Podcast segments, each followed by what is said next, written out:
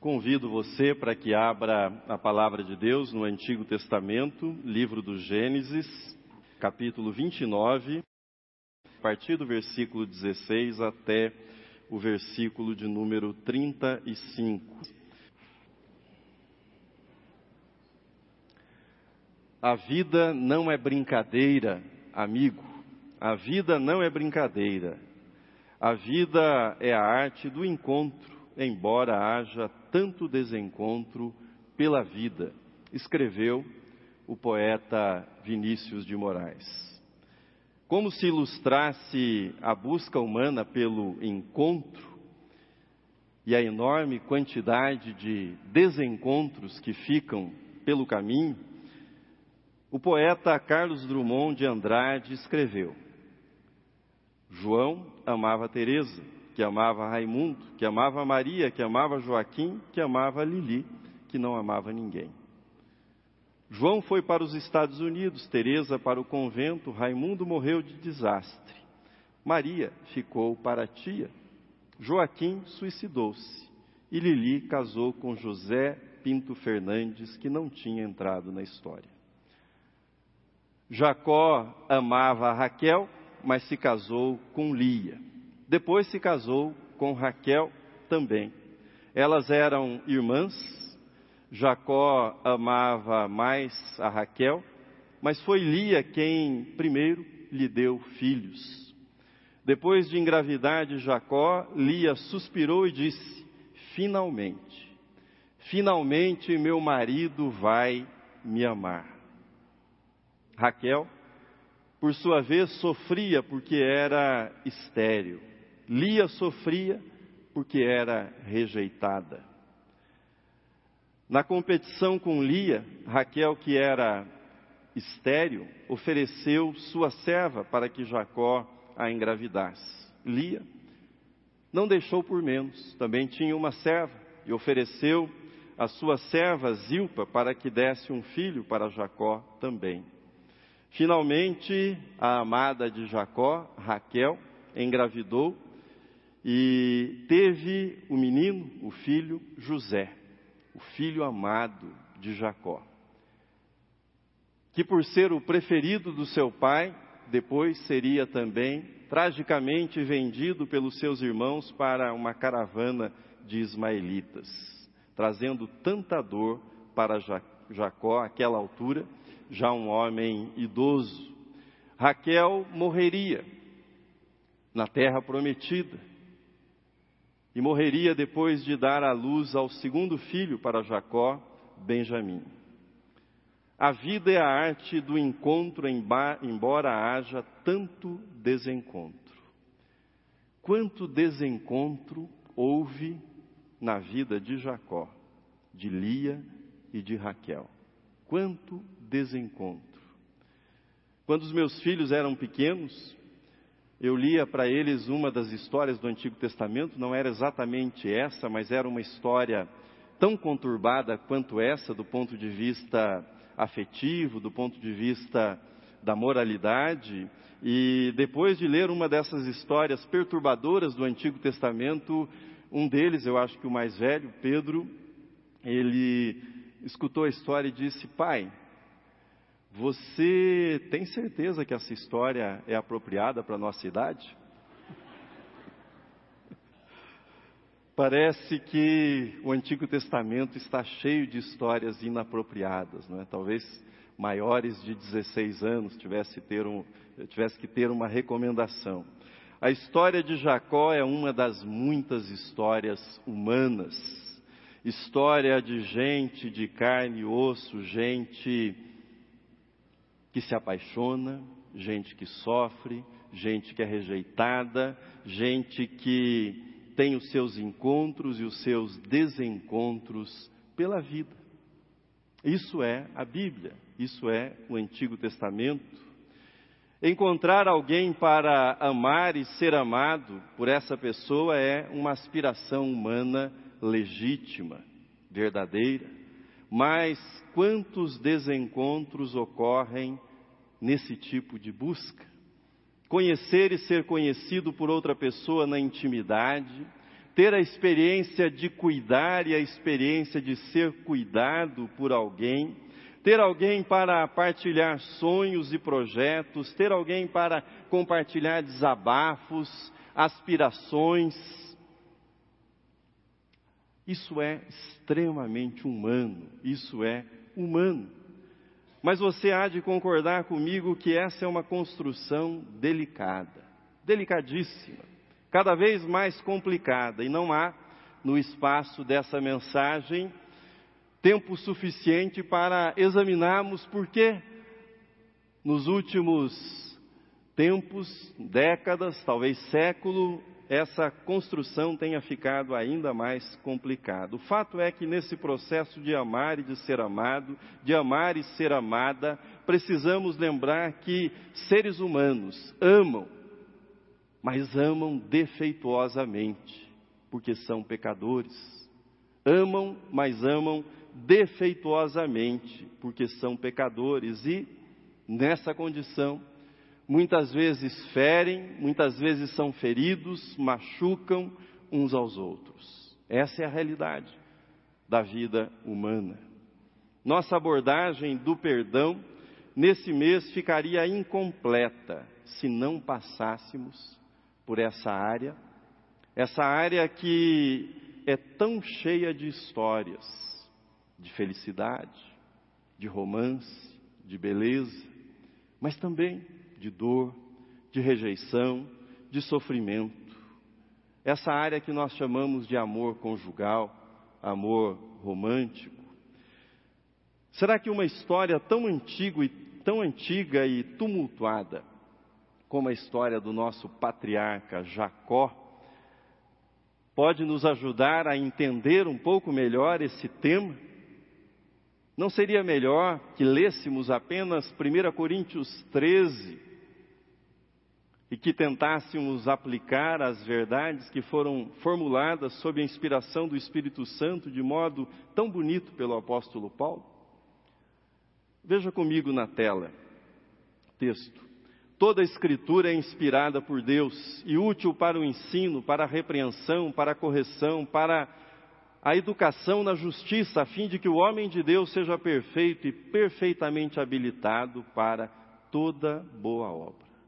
Toda escritura é inspirada por Deus. Portanto, sob a orientação do Espírito Santo, nós devemos ler a palavra de Deus com temor e tremor, buscando para a nossa vida aprendizado, educação na justiça, como diz o texto que acabamos de ler. Quero convidá-lo a olhar comigo essa história de amor, essa história de rejeição, essa história de dor, à luz do tema que nós estamos examinando nesse mês: perdão, teoria e prática. Vamos olhar primeiro para o personagem que já começamos a estudar no domingo passado, Jacó. Jacó conta-nos uma história de amor de idolatria e de sofrimento. Vejamos por quê. A narrativa do Gênesis nos dá elementos para afirmar que a educação recebida por Jacó no seu lar havia criado nele uma grande vulnerabilidade emocional. É isso que nós percebemos quando lemos atentamente a história familiar de Jacó. Por quê? Jacó nunca teve o amor do seu pai Isaac. O filho preferido era Esaú. Por outro lado, Jacó teve amor, muito amor. Amor defeituoso de uma mãe manipuladora chamada Rebeca, que se associou a Jacó para manipular o pai Isaac. Jacó viveu sob a tutela dessa mãe manipuladora até o dia em que saiu de casa, que fugiu para não ser morto pelo seu irmão, mas caiu nas garras de um tio manipulador chamado Labão. O vazio interior de Jacó o tornou vulnerável à idolatria do amor. O que é que eu quero dizer com isso? Raquel, a moça bonita do texto que lemos, não era apenas a esposa desejada por Jacó, ela era também a sua salvadora, ela era a sua redentora, ela era o sentido da vida para Jacó. Como é que sabemos disso? Eis alguns elementos. Ele trabalhou quatro vezes, quatro vezes mais do que seria o costume da época. E diz o texto que isso lhe pareceu pouco, tanto era o amor que ele tinha por Raquel. Mesmo vivendo naquela cultura, ele ignorou propositadamente os costumes e achou que o casamento dele seria diferente, que a regra matrimonial que vigorava naquele tempo e naquele lugar seria quebrada e que ele teria, em primeiro lugar, a mão da filha mais nova. Quando ele propôs para Labão o casamento com Raquel, ele ignorou que Labão estava sendo evasivo. Veja comigo o texto na tela. Respondeu Labão diante do pedido de casamento. Respondeu Labão: Melhor é que eu ta dê em vez de dá-la a outro homem. Fica, pois, comigo. Vejam que na resposta de Labão, ele não disse quando daria Raquel para Jacó. Ele disse: É melhor que ela se case com você do que com outro homem, fica comigo. Mas ele não disse quando faria isso. Falando sobre dores e sofrimentos que brotam dos relacionamentos amorosos, pergunto: vocês já perceberam que pessoas apaixonadas só veem e só ouvem aquilo que querem ver e aquilo que querem ouvir? Não é assim? É a chamada cegueira do amor. Todo mundo na família está vendo que haverá alguma complicação pelo caminho, mas a pessoa, os apaixonados ou as pessoas não querem ouvir ninguém, não querem ouvir nada a esse respeito. Quais foram as consequências para Jacó e sua família? Veja na projeção uma pequena citação. Mais tarde, a idolatria de Jacó por Raquel criou décadas de angústia em sua família. Ele adorava e favorecia os filhos de Raquel em detrimento dos de Lia, tornando corruptos e amargos os corações de todos os seus filhos, envenenando o sistema familiar. Temos uma frase para descrever alguém que se apaixonou. Ele beija o chão que ela pisa, ou ela beija o chão que ele pisa. Quão destrutivo isso pode ser quando acontece literalmente. Essa é uma citação do livro Deuses Falsos de Tim Keller. Ou seja, Jacó, da pena de Jacó, quando ele está velhinho e descobre a história de José, que José está no Egito e é levado para o Egito, a gente fica condoído, mas ele arrumou aquela confusão familiar. Ele participou ativamente, ele contribuiu ativamente para envenenar o sistema familiar no qual ele vivia. Mas vamos para Lia. Competição, rejeição e dor. Outro personagem que está nessa história e nessa batalha de sofrimento é Lia. Lia era a filha que o pai não queria. Tornou-se a mulher, a mulher que o marido não queria. A irmã que viveu sempre à sombra da irmã bonita, da irmã cativante. Tornou-se a mulher mal amada, a mulher rejeitada, a mulher que sofria. O coração de Lia tinha um buraco tão grande, tão grande quanto o que havia no coração de Jacó tão grande. Jacó queria preencher o vazio que havia no seu coração com Raquel. E Lia queria preencher o seu vazio conquistando o amor de Jacó. Como é que ela faria isso? Que recursos ela tinha por meio dos valores tradicionais da família? A coisa mais valiosa num casamento naquele tempo, nos tempos bíblicos, era a geração de filhos.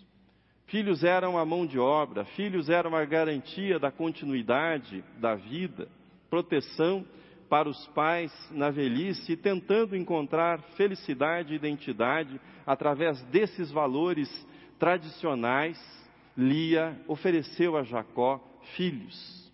Ela dizia: Se eu tiver filhos, o meu marido me amará. Isso aparece nos nomes dos filhos de Lia, nas expressões que acompanham o nascimento dos filhos. Veja, por exemplo, na tela o que se disse do primeiro filho, Ruben. Lia disse: O Senhor atendeu a minha aflição, por isso agora meu marido me amará, me amará meu marido. Segundo filho, diz Lia: Soube o Senhor que era preterido e me deu mais este. Chamou-lhe, pois, Simeão. E veio o terceiro filho. E aí Lia diz: Agora desta vez se unirá mais a mim, meu marido, porque lhe dei à luz três filhos. Por isso lhe chamou Levi. Você percebe o apego de Lia ao papel tradicional que lhe era reservada, reservado de geradora de filhos? Quanta dor havia na vida dessa mulher, quanto sofrimento na sua vida. Jacó queria preencher o vazio com o amor de Raquel. E Lia queria preencher o seu vazio conquistando o amor de Jacó, sendo uma esposa tradicional. A mais tradicional possível, ou seja, dando-lhe filhos. A história é bem conhecida, nós lemos parte dela. As duas mulheres iniciaram uma espécie de campeonato para ver quem oferecia mais filhos para Jacó. Como Raquel, até aquela altura, era estéril, ela apresentou a serva. Lia não deixou por menos e também apresentou a sua serva. Examinar a história de Lia nessa perspectiva da luta pelo amor, a história marcada pela rejeição, pelo sofrimento, pela dor, é importante para nós. É importante porque essa história mostra os limites os limites tanto das promessas de salvação pelo amor romântico, ou seja, encontrar a alma gêmea, como mostra os limites do sentido da vida por meio do cumprimento dos papéis tradicionais reservados à família, ao esposo, à esposa. Nem romance, nem tradição podem salvar um ser humano no sentido espiritual de salvação. Somente Deus pode fazer isso por nós. Somente Deus pode tocar neste lugar mais profundo do coração que busca sentido, que busca salvação. O ponto central, então, é: não se trata de desvalorizar o amor romântico, não me entendam mal. Está no Gênesis também, não é bom que o homem viva só. Por isso falhei uma auxiliadora que lhe seja idônea. E quando Deus apresenta para Adão, Eva, sai a primeira poesia da história. Esta sim é osso dos meus ossos e carne da minha carne. Primeiro poema apaixonado, dito por Adão. Então não se trata de desvalorizar essa perspectiva de vida que foi instituída por Deus. Também não se trata de desvalorizar a tradição de uma família estável, mas de mostrar os limites, as fragilidades desse tipo de amor. Trata-se de perceber que somente Deus pode preencher as necessidades de um amor perfeito, de um amor eterno que habitam o coração humano. Somente Deus. Isso nos leva ao terceiro ponto: amor, perdão e esperança. Como é que você conta a sua história de amor? Qual é a sua narrativa, a sua trajetória? Como você lida com as mensagens insistentes que estão no cinema, que estão nos livros, estão nas revistas, e essas mensagens dizem o tempo todo, as músicas dizem: se você não estiver perdidamente apaixonado, a sua vida não tem sentido. Essas mensagens chegam o tempo todo. Você já lutou pelo amor de alguém? Como Jacó ou como Lia? Você já passou por isso? Você também já se deixou escravizar na busca do amor de alguém? Você já foi rejeitado, rejeitada por alguém? A beleza da Bíblia. A beleza da Bíblia é que é um livro sobre pessoas como nós. Pessoas que poderiam ter vivido agora, no século 21, em 2020. Pessoas que se iludem e pessoas que são iludidas. Pessoas que manipulam e pessoas que são manipuladas. Mas, sobretudo, de pessoas que estão na busca para preencher um grande, um enorme vazio que carregam no coração. Essa é a história que a Bíblia conta. Mais uma vez eu lembro o que disse no domingo passado. A história de Jacó, ela não vale a pena ser lida, se for lida apenas como história de Jacó, Raquel e Lia. Se lida apenas nesse plano, é mais uma novela é mais um romance. Mas a história de Jacó vale a pena ser lida se nós percebemos o Deus de Jacó. Como é que Deus entra por essas frestas? Como é que Deus entra nesses desencontros, nessas trombadas, nesses sofrimentos? E como Deus se revela para redimir essas pessoas em meio a esses sentimentos confusos, essas frustrações? Como é que Deus entra na história de Jacó, Lia e Raquel. Com isto, digo para você: qualquer que seja a sua história, qualquer que seja o seu caminho, qualquer que seja a sua história de amor, de rejeição, de dor, essa história terá valido a pena, terá valido a pena vivê-la se você chegar à seguinte conclusão: nenhuma pessoa, nem a melhor de todas pode dar aquilo que a minha alma precisa, aquilo que o meu coração precisa para a eternidade. Não importa se você tem 15 anos, está no auge do amor hormonal, que é assim o amor dos 15 anos, a explosão hormonal. Não importa se você tem 20 anos, se você tem 40, está na crise da meia-idade. Se você tem 50, 60, 70 e o ninho ficou vazio, não importa.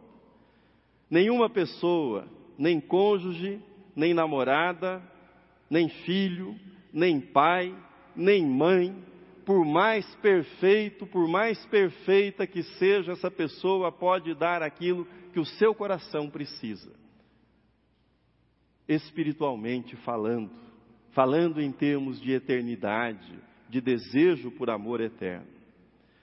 Há algumas pistas que Jacó entendeu isso na sua luta no Val de Jaboque, que examinamos no domingo passado. Também há sugestões que Lia tem entendido isso. Que algum momento a luz de Deus tenha brilhado na vida daquela mulher tão sofrida.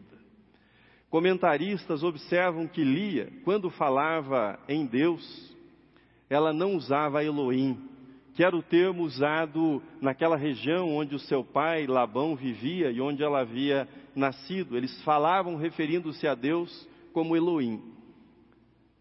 Mas Lia, quando fala de Deus, ela usa Jeová, que era o nome derivado de Abraão, Isaac e nome que Jacó havia aprendido e provavelmente havia compartilhado com Lia. Ao nascer seu quarto filho, no versículo 35 que lemos, ela muda o tom das suas declarações. Até o terceiro filho era Jacó. Né? Nascia o filho e ela pensava em Jacó. Agora veja o quarto filho, quando ele nasce. O texto está na tela. De novo concebeu e deu à luz um filho. Então disse: Esta vez louvarei o Senhor e por isso lhe chamou Judá e cessou de dar à luz. Ela não esqueceu Jacó, mas o foco mudou naquele momento. Esta vez louvarei o Senhor. E veja que interessante, da tribo de Judá, da tribo de Judá viria o Salvador, Jesus, o Redentor. Ele veio da descendência da desprezada Lia. É muito forte isso. O Salvador veio da descendência de Lia e não da bela Raquel. Isso fala muito a respeito de Deus, dos métodos de Deus. Ele é aquele que ama aqueles que não são amados. Ele é aquele que ama aqueles que são desprezados, Ele é aquele que ama aqueles e aquelas que não desfilam pelas passarelas da fama e do sucesso e da beleza. Ele é aquele que ama aqueles que ninguém quer amar e mais. Ele é aquele que, na sua graça, abençoa o mundo por meio dessas pessoas. Foi isso que ele fez com Lia. Termino. Veja comigo essa última citação extraída do livro Cristianismo Puro e Simples, de C.S. Lewis. É bem conhecida, talvez você já tenha lido, tenha ouvido. Se encontro em mim um desejo que nenhuma experiência deste mundo pode satisfazer, a explicação mais provável é que fui feito para outro mundo, algo sobrenatural e eterno. Não há nenhum problema, não me entenda mal, não há nenhum problema em amar, em ter prazer na companhia do outro. Não há nenhum problema com isso, em ter um parceiro, uma parceira que você ama. Não há nada de errado, foi Deus quem nos fez assim, isso está no Gênesis, no texto que eu citei. Entretanto, o que a batalha de Jacó, de Lia e de Raquel nos ensina é que só existe uma pessoa que pode dar aquilo que o nosso coração busca, que o nosso coração deseja: Jesus, o Filho de Deus. Aqueles que são sozinhos, seja pela viuvez, pela separação ou por opção, e que às vezes recebem essas mensagens, não é? Você não vai ser feliz se não tiver alguém. Precisam ter clareza a respeito disso. Mas aqueles que são casados também precisam saber disso. Precisam desse núcleo, desse centro de amor, para que os outros amores se ajustem também e sejam iluminados pela luz e pela eternidade desse amor que vem de Deus. Amen.